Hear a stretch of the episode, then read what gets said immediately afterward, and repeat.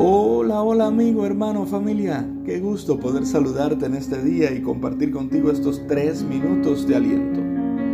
Hoy al levantarme y comenzar a orar para preparar este tiempo, me sorprendieron unas fotos muy hermosas del amanecer desde altamar que le había pedido a un amigo que me enviara hace unos días. Hoy llegaron. Yo soy uno de esos que cuando he tomado un avión trato de ir cerca de la ventana para contemplar desde allí la inmensidad del cielo. La Biblia afirma en el Salmo número 19 que los cielos cuentan la gloria de Dios y el firmamento anuncia la obra de sus manos. Dice, un día emite palabra a otro día y una noche a otra noche declara sabiduría.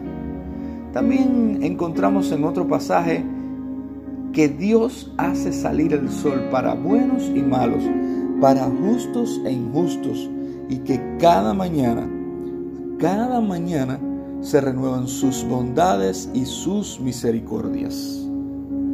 Comparando las fotos que me envió mi amigo y otras muchas que he tomado yo sobre el amanecer, uno se percata que este espectáculo majestuoso que marca la llegada de un nuevo día desde donde quiera que lo disfrutes, es totalmente diferente al de otros días.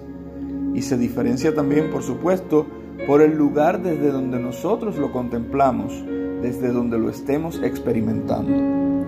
Así sucede día tras día. Nosotros podemos cambiar de lugar o las circunstancias a nuestro alrededor pueden variar, pero Dios sigue renovando con la salida del sol sus bondades y sus misericordias. Por eso nos llama a no aferrarnos al ayer que ya pasó o afanarnos al mañana que no ha llegado. Disfrutemos el hoy como el regalo que es. Por eso se llama presente. Que Dios te bendiga, te invito a orar. Gracias Dios por un nuevo amanecer, por un nuevo día. Gracias porque aunque quizás las circunstancias no hayan cambiado mucho a mi alrededor, el saber que ya tú has renovado tus bondades y tus misericordias me da fuerzas en este día para continuar, para salir, para caminar. Ayúdame a disfrutar este día como el regalo que es Bendíceme con tu bendición que enriquece y no añade tristeza. En el nombre de Jesús. Amén. Te saludo y habló el pastor Oscander Rodríguez desde la iglesia hispana en Georgetown, Guyana, ubicada en el lote número 66 de la calle Brickdown and Brumel Place.